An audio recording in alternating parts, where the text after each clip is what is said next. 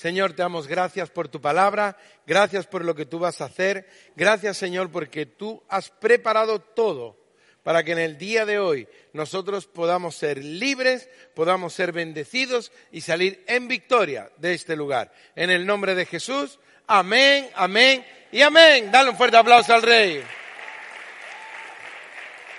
Amén. Dice así la palabra de Dios en el Evangelio según San Juan capítulo 11, verso 40 al 45. Evangelio según San Juan capítulo 11, versos del 40 al 45. Amén. Dice así la palabra de Dios. Jesús le dijo, ¿no te he dicho que si crees verás la gloria de Dios? Repite conmigo. ¿No te he dicho que si crees verás la gloria de Dios? Dilo otra vez. ¿No te he dicho que si crees verás la gloria de Dios? Entonces quitaron la piedra de donde había sido puesto el muerto y Jesús, alzando los ojos a lo alto, dijo, Padre, gracias te doy por haberme oído. Yo sabía que siempre me oyes pero lo dije por causa de la multitud que está alrededor, para que crean que tú me has enviado. Y habiendo dicho esto, clamó a gran voz, Lázaro, ven fuera. Y el que había muerto salió atadas las manos y los pies con vendas y el rostro envuelto en un sudario. Jesús les dijo, desatadle y dejadle ir. Amén. Dale un fuerte aplauso al rey.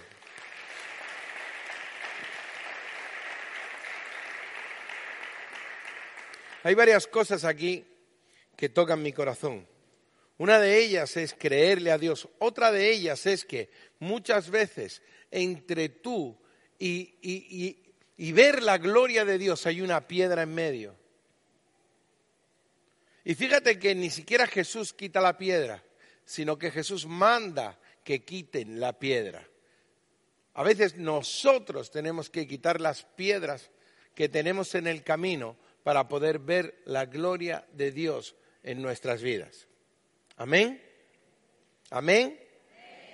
Y otra cosa para aquellos que dicen, no, es que a mí Dios no me oye.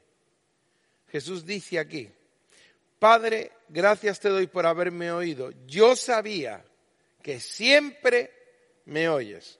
Dime, ¿cuántas veces Dios te escucha? ¿Cuántas veces Dios nos escucha? Siempre, siempre. Dios te escucha siempre. No hay momento en el que tú hables o te acerques a Dios que Dios no te escuche. Dios siempre escucha lo que sus hijos claman a Él, noche y día. Amén. Todos todos en este lugar y en las naciones tenemos una profunda necesidad de libertad. Todos. A nadie le gusta sentirse atado. A nadie le gusta sentirse atrapado en algo. Nosotros podemos ser como Lázaro, que resucitó a una nueva vida de libertad e hizo cosas grandes para el Señor. En la Biblia hay muchos ejemplos sobre liberación de ataduras. La palabra original que se utiliza en este texto, en este pasaje de Lázaro, es luo, que se traduce como soltar, liberar y quitar cadenas. En el Salmo 30, verso 11 dice, has cambiado mi lamento en baile, desataste mi cilicio y me, y ceñiste de alegría. Dios quiere que seamos libres, tú y yo, seamos libres de todo flagelo, de toda opresión, porque Dios, Dios mismo, quiere nuestro bienestar y nuestro gozo. Amén. Dice en Isaías capítulo 58, verso 6, dice, ¿no es más bien el ayuno que yo escogí desatar las ligaduras de impiedad, soltar las cargas de opresión y dejar ir libres a los quebrantados y que rompáis todo yugo? La Biblia habla del verdadero ayuno que libera de la falta de, piedad. Isaías 10:27 dice, acontecerá en aquel tiempo que su carga será quitada de tu hombro y su yugo de tu cerviz, y el yugo se pudrirá a causa de la unción. ¿Cuántos dicen amén? La palabra dice que cualquier yugo se pudrirá con el poder de la unción.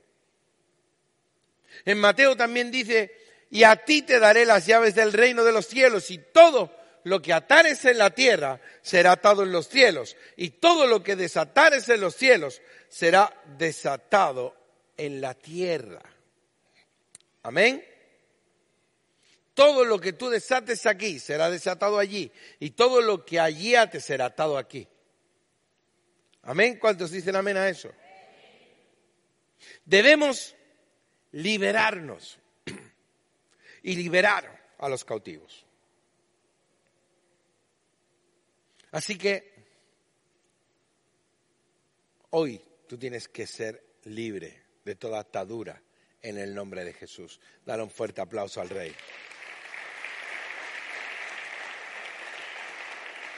Una de las ataduras con las que más batalla a la gente o las personas es la culpa. La culpa. La culpa es una atadura de la cual debemos liberarnos, porque viene a agobiarte, viene a destruirte. Y todos somos agobiados por la culpa en algún, en algún momento. ¿Cuántos no han pasado por ahí, verdad? La culpa viene y te golpea porque Satanás, dice la Biblia, que es el acusador de los hermanos. Es el que te acusa de día y de noche. Y él él vive para que tú te sientas culpable de lo que hiciste, de lo que tú hiciste, de lo que te hicieron, de todo, de lo que te hiciste a ti mismo, de cómo no fuiste fiel, de cómo... Y entonces, eso lo único que hace es no te deja avanzar. En un momento, María, la hermana de Lázaro y algunos más intentaron culpar a Jesús de la muerte de su hermano al decirle que si hubiera estado allí, Lázaro no habría muerto. ¿Cuántos no han pasado por ahí, verdad? Que vienen personas y te dicen, si tú hubieras hecho no sé qué, esto no habría sucedido. Si tú intentan descargar o hacerte cargar con una culpa de la cual tú no tienes por qué cargar, cargar con ella. Y algunos se sienten culpables por cualquier cosa o por cualquier situación que realmente no tiene importancia o realmente ellos no son culpables de eso. Amén.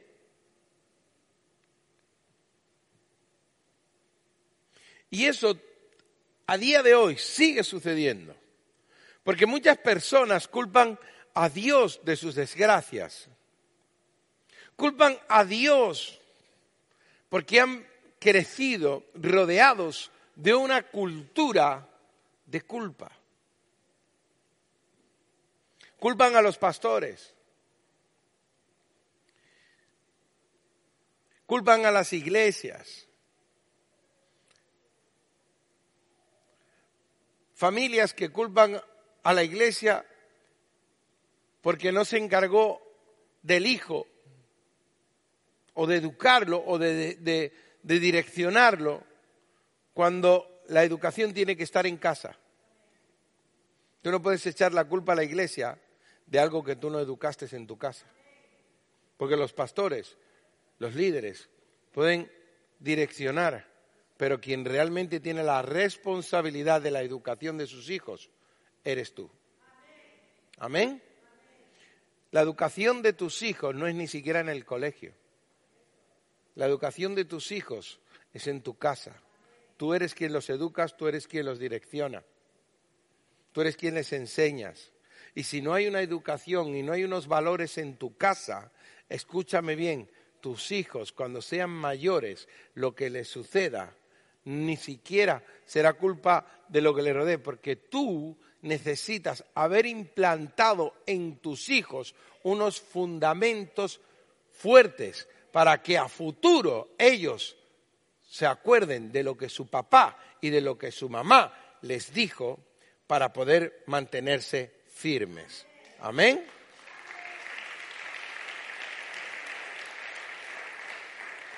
Así que no le eches la culpa a la iglesia, no le eches la culpa al colegio. No. Señálate para ti y di, voy a hacer las cosas bien. Hoy día vivimos en una sociedad en la que hemos pasado de un polo que se vivía en la antigüedad a otro muy distinto. Antes era todo era prohibitivo, no podías hacer nada, no podías caminar, no podías hacer no sé qué, no sé cuánto, por nada y menos eh, te caían a palos, por nada y menos recibías una colleja santa. ¿Eh? Y hoy día se han pasado para el otro lado. Hoy día los padres quieren ser colegas de los hijos, coleguitas. No existe. Olvídate, tú eres su padre. No eres colega, eres su padre. Puedes tener, eh, puedes entenderlo en ciertas cosas porque tú has pasado por ahí, pero no te hagas colega, porque estás tú mismo, estás quitando tu autoridad de padre y la estás dejando a un lado. Y eso lo único, al único que va a afectar es primero a tu hijo y segundo a ti. Porque cuando tú quieras retomar ese, ese puesto de padre, ya no podrás, porque tú mismo lo alejaste de tu vida. Así que déjate de juegos psicológicos y tonterías varias y sé un padre como tiene que ser y una madre como tiene que ser. Amén. Y educa a tus hijos. Amén. ¿Cuántos dicen amén?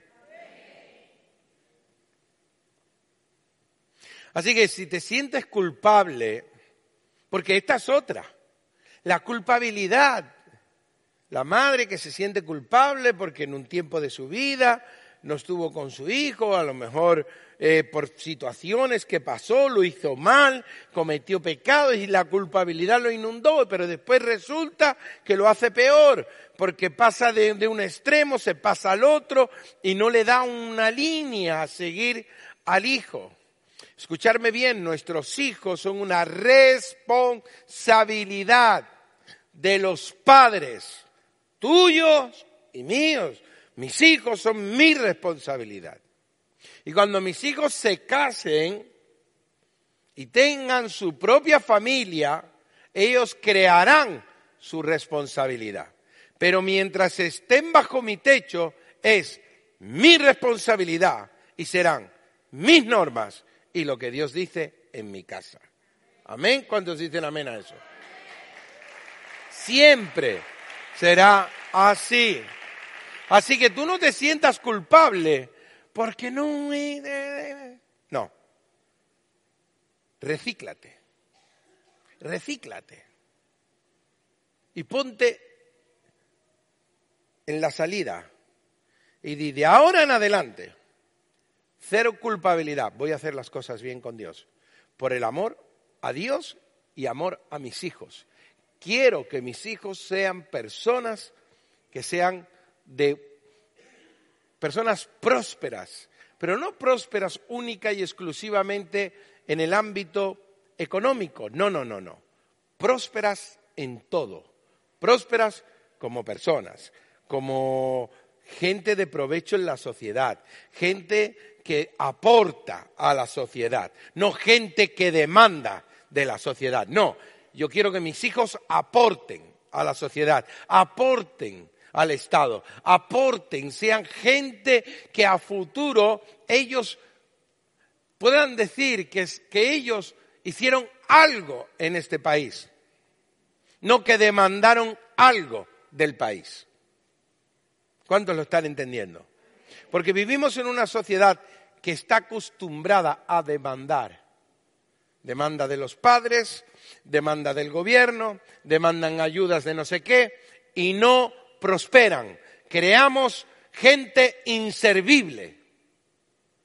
Y lo que tenemos que hacer es educarlos desde bien tempranito de que todas las cosas, todo lo que se gana en la vida y todo lo que se hace en la vida tiene un esfuerzo. Y si tú quieres ser alguien en esta vida, tienes que esforzarte para que a futuro no tengas que depender de nadie, sino ser alguien que aporte en esta sociedad. Amén.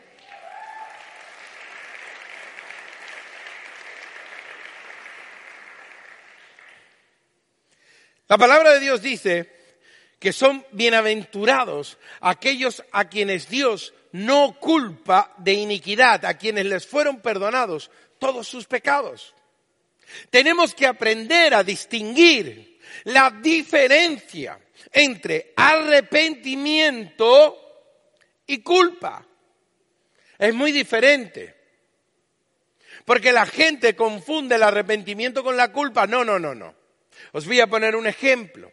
Cuando el hijo pródigo se dio cuenta de su estado y de lo que había hecho, él se arrepintió. Él dijo, volveré a mi padre, iré a mi casa. Pero él cuando estaba con el padre y le dijo, Padre, no soy digno de ti, hazme como a uno de tus jornaleros, ahí no estaba obrando el arrepentimiento, sino estaba obrando la culpa. Cuando él salió de su posición en la que él estaba, se dio cuenta de su situación y volvió a su padre, cambió de, camino y volvió a la casa del padre, eso era arrepentimiento. Pero la culpa te va a decir no eres digno. No, no, no, no eres digno. Y fíjate muy bien lo que sucedió. ¿El padre dijo algo en cuanto a eso? ¿Le respondió al hijo, le dijo algo? No. No. Porque Dios te abraza cuando tú te arrepientes. Pero cuando tú estás con la culpa, Dios no te atiende y lo único que hace es ponerle un vestido nuevo anillo en su mano y matate el becerro gordo, porque mi hijo muerto era y hoy ha revivido. Amén.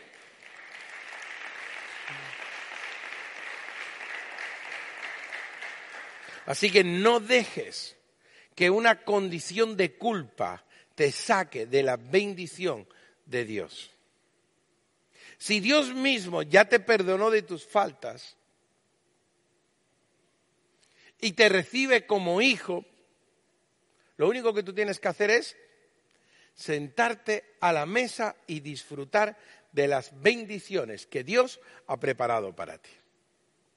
La Biblia dice que no hay ninguna condenación para los que están en Cristo Jesús. En Primera de Corintios capítulo 15 verso, verso 54 57 dice, y cuando esto corruptible se haya vestido de incorrupción y esto mortal se haya vestido de inmortalidad, entonces se cumplirá la palabra que está escrita, sórdidas, la muerte en victoria. ¿Dónde está, oh muerte, tu aguijón? ¿Dónde, oh sepulcro, tu victoria? Ya que el aguijón de la muerte es el pecado y el poder del pecado la ley, más gracias sean dadas a Dios que nos da la victoria. Di conmigo, Dios me da la victoria.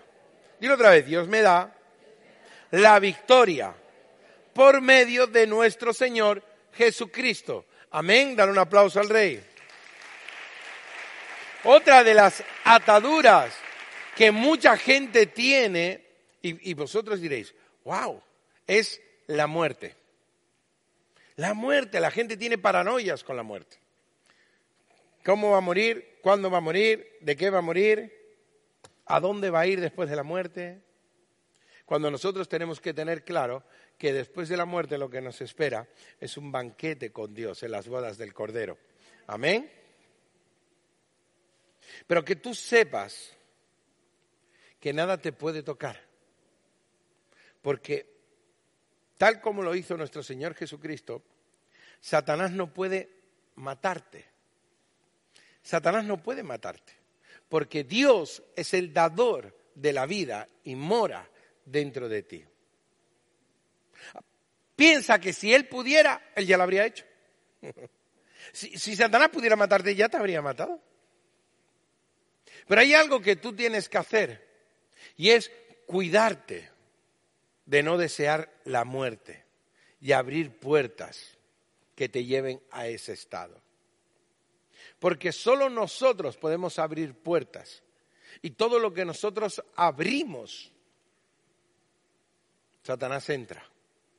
Porque dice la Biblia que él anda como león rugiente buscando a quien devorar. Así que no te hagas el filete de él.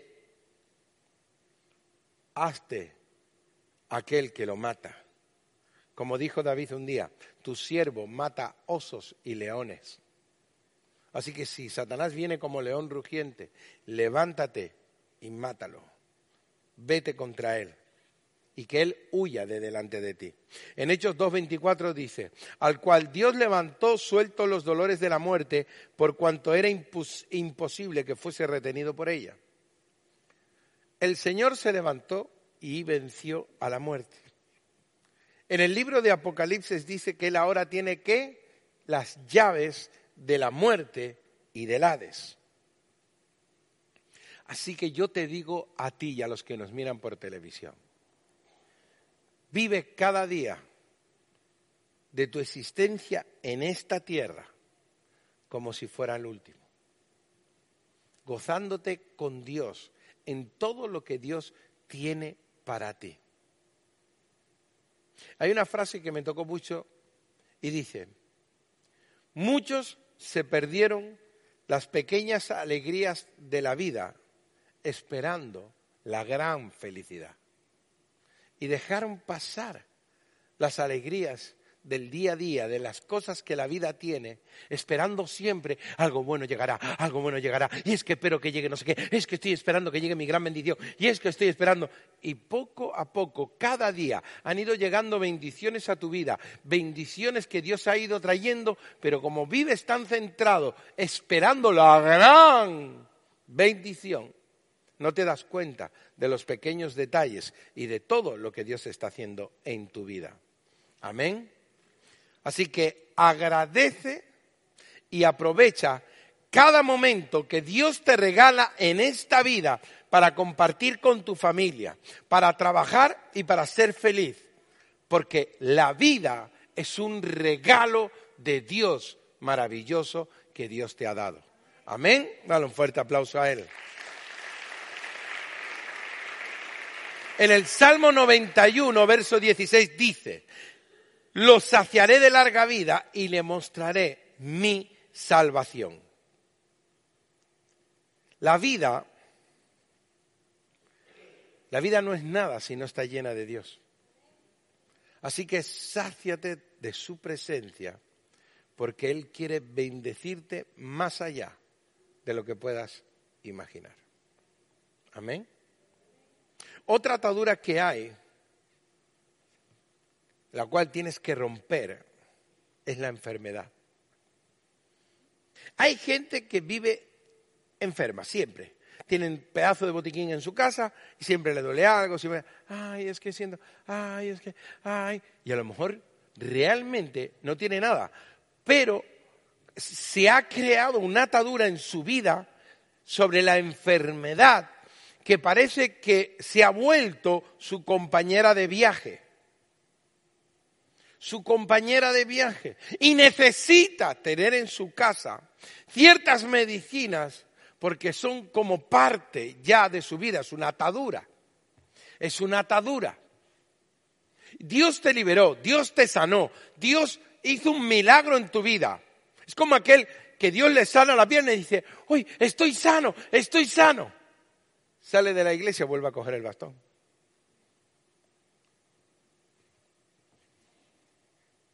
Pero Dios no te sanó si estabas dando saltos hace poco encima de la tarima. Bueno, eh, por si acaso.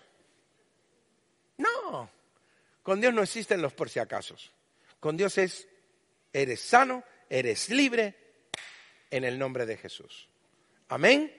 Es lo que tú y yo tenemos que hacer, tenemos que sacudirnos de toda enfermedad, sacudirnos de todo pensamiento que nos ata la vida al por si acaso, al no se sabe, y si en el futuro, y si dentro de un día, y si no sé qué.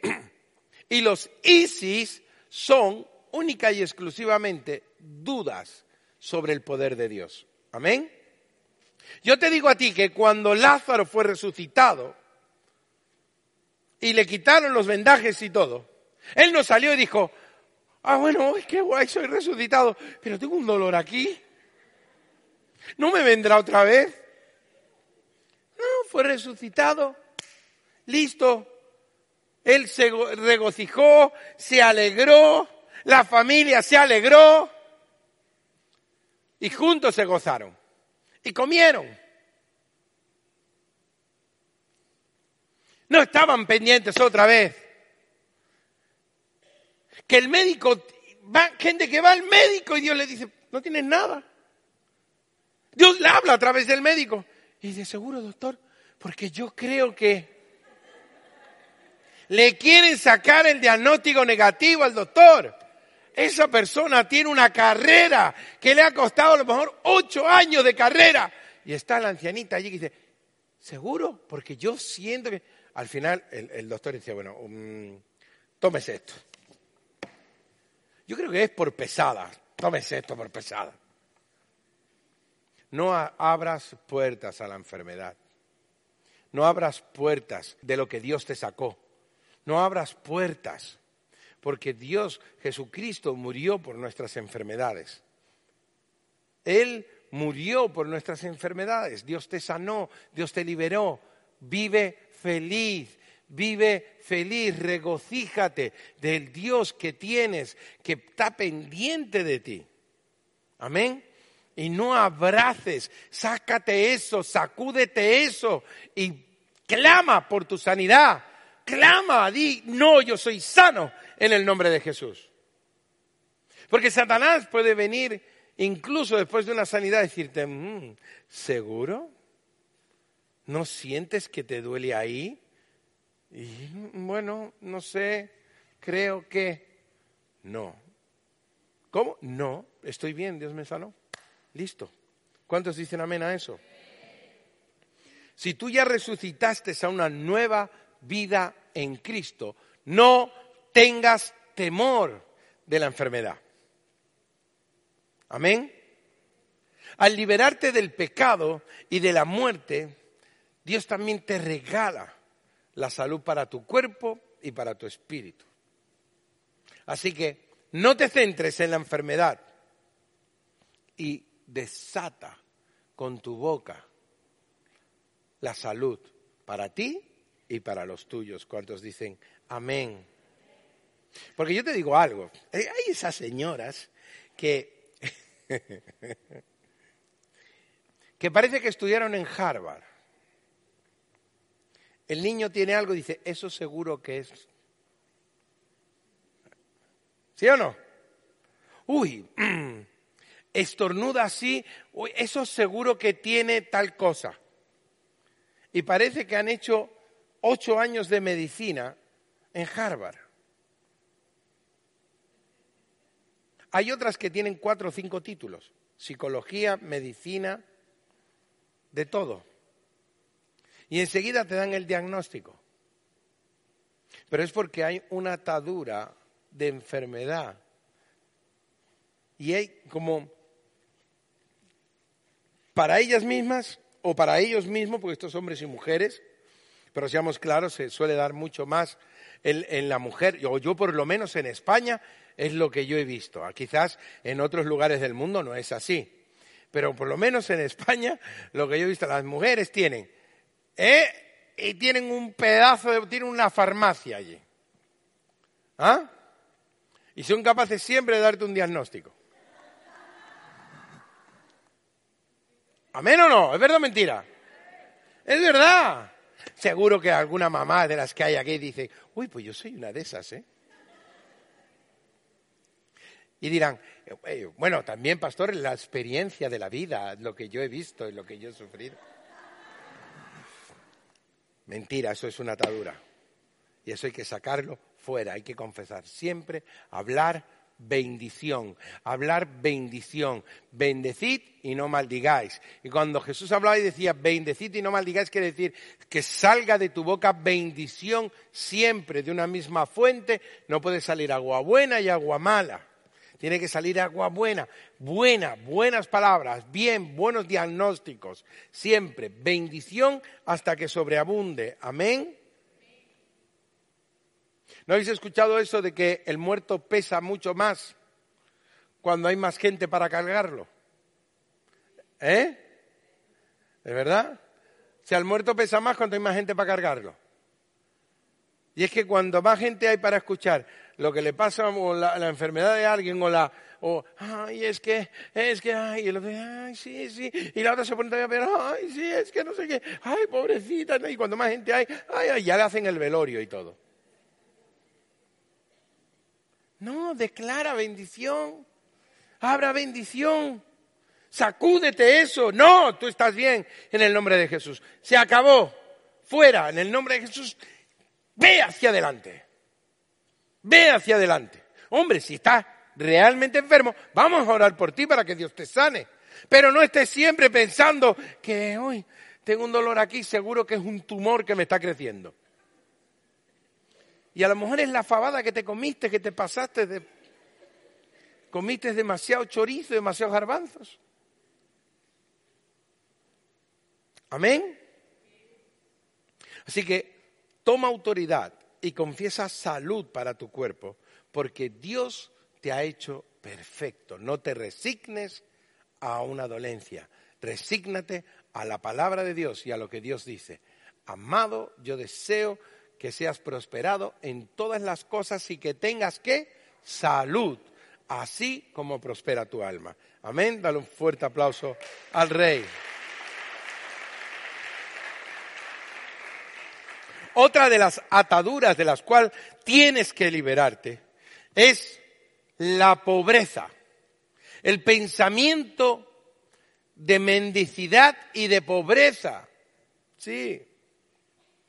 La familia de Lázaro era una familia próspera, tanto que eran capaces de alimentar siempre al Señor y a todos los que venían con él, a todos los que le acompañaban, todos los que le acompañaban, incluso a sus discípulos. Y en su casa siempre había comida. Cuando el maestro llegó, María lavó sus pies con un perfume que costaba lo que un hombre ganaba en un año. La generosidad de ella fue criticada por Judas, pero Jesús lo reprendió diciéndole que la dejara, porque a los pobres siempre estarían allí para recibir ayuda, pero él pronto se iría. No podrás ser desatado de la pobreza a menos que pienses que mereces ser desatado. A menos que pienses y comiences a cambiar tu mentalidad. Debes tener la mentalidad y el corazón de María y ser siempre alguien excelente para Dios. Amén. Esa mentalidad, hay gente que tiene mentalidad. Dios lo bendice, lo bendice, lo, empieza a sacarlo de esa situación en la que está, pero tiene siempre una mentalidad de, ¿y esto cuánto durará? Como que está esperando que llegue lo malo. Ok, viene lo bueno, pero también va a llegar lo malo. Va a llegar lo malo. O cuando hay una cosa muy buena, eh, em, dura poco. Lo bueno dura poco. ¿No han escuchado nunca esas frases? ¿Eh? Y, uy, es que... Y comienzan como siempre con un temor, con una cosa de que, de que lo malo va a llegar. Y ponen la fe, no tanto, no tanto en la bendición que Dios quiere traer a su vida, sino en que un día, sí o sí, llegará la pobreza. Porque su mentalidad es una mentalidad de pobres.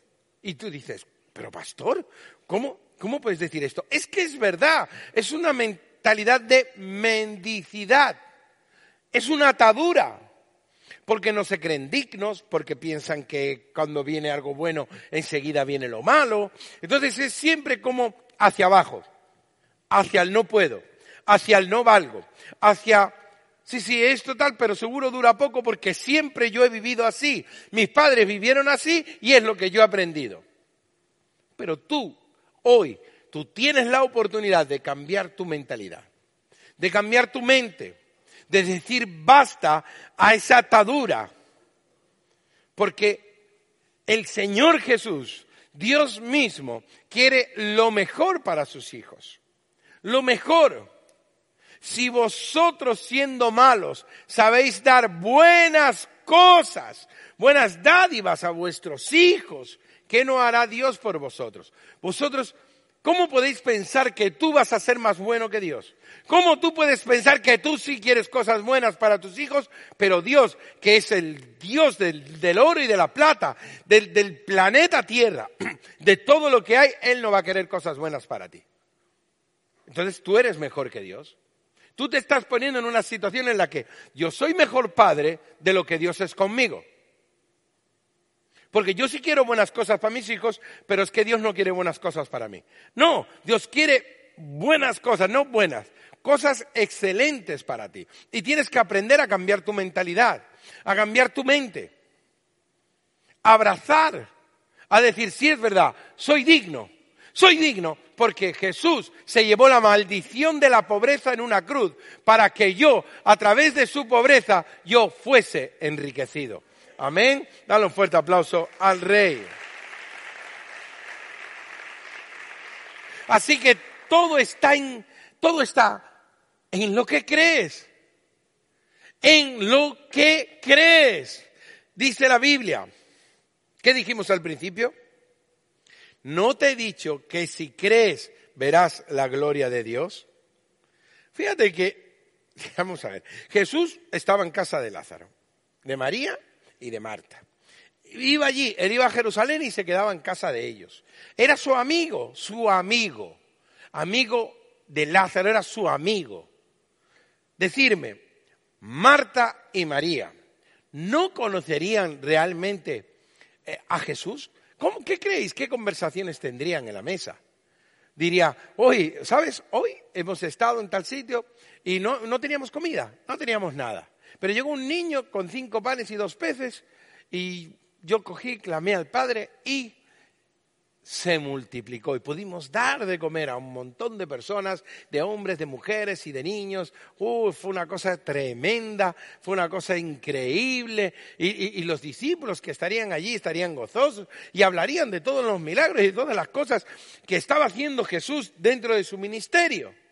Seguro. Entonces, ¿cómo, cómo María llega y tiene la duda o tiene la esta de, pensar que Jesús, que, que está allí, no sería capaz de resucitar a su hermano.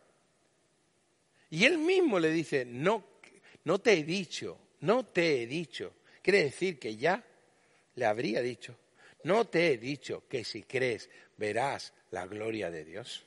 Entonces yo te pregunto, ¿Cuántas veces Jesús tiene que decirte, no te he dicho que si, que si crees verás la gloria de Dios en tu vida? Amén. Tenemos que sacar fuera la pobreza, sacarla fuera en el nombre de Jesús y abrirnos paso hacia lo que Dios habla y lo que Dios está diciendo. No le cedas al demonio los derechos sobre tu prosperidad, sobre tu salud, por falta de fe o por incredulidad. No. Tus derechos están en Cristo Jesús, que dio su sangre por ti en una cruz. Amén.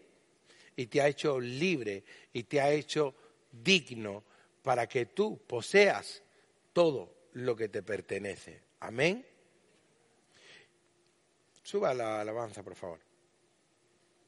Y la última, en la cual los demonios se alojan, es la falta de perdón.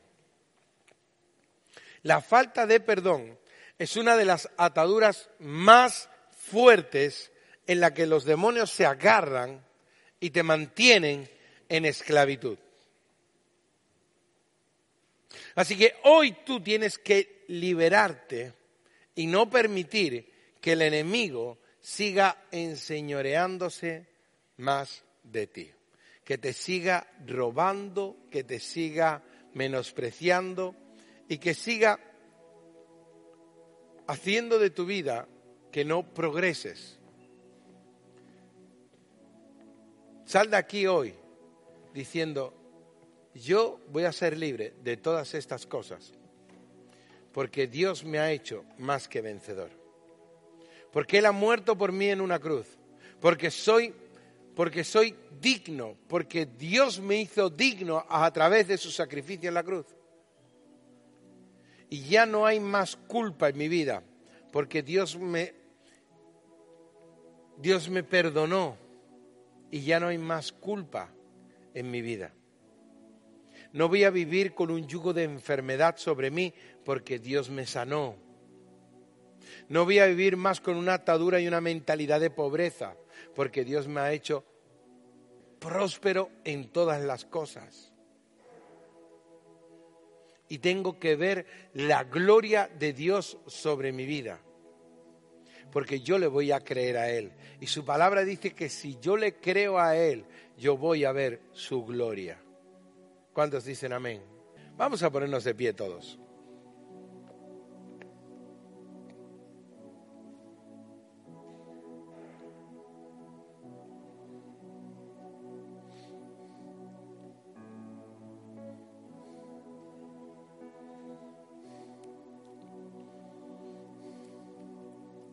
Todos aquellos que dicen, pastor, yo quiero ser una persona libre, quiero ser libre quiero ser alguien que camina en total libertad.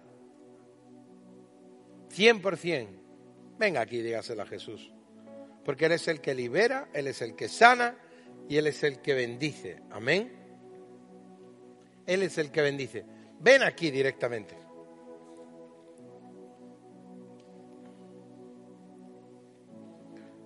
Porque Dios te está esperando para grandes cosas en tu vida.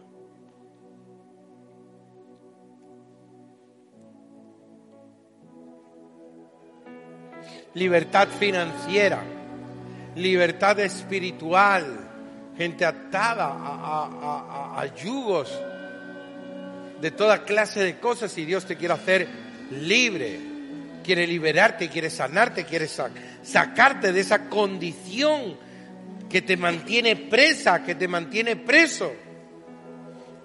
Si Jesús murió en la cruz para que tú fueses libre, ¿por qué tú tienes que vivir bajo un yugo? tiempo que pasas bajo ese yugo, tiempo perdido. Sacúdete, sacúdete. Y di, Señor, tú eres mi libertador. Amén. Levanta tus manos ahí. Levanta tus manos. Que el Espíritu de Dios está en este lugar. Y Él va a venir sobre ti hoy. Él va a venir sobre tu vida. Yo no sé qué es lo que hay en ti o en tu vida que te está frenando y está frenando tu avance, está frenando eh, que llegue la bendición a tu vida. No sé lo que es, pero Dios sí lo sabe y tú también. Así que ahí donde estás, ponlo delante de Dios, porque Dios quiere hoy sacarte de esa condición y llevarte y llevarte a la victoria total en tu vida. ¿Cuántos dicen amén?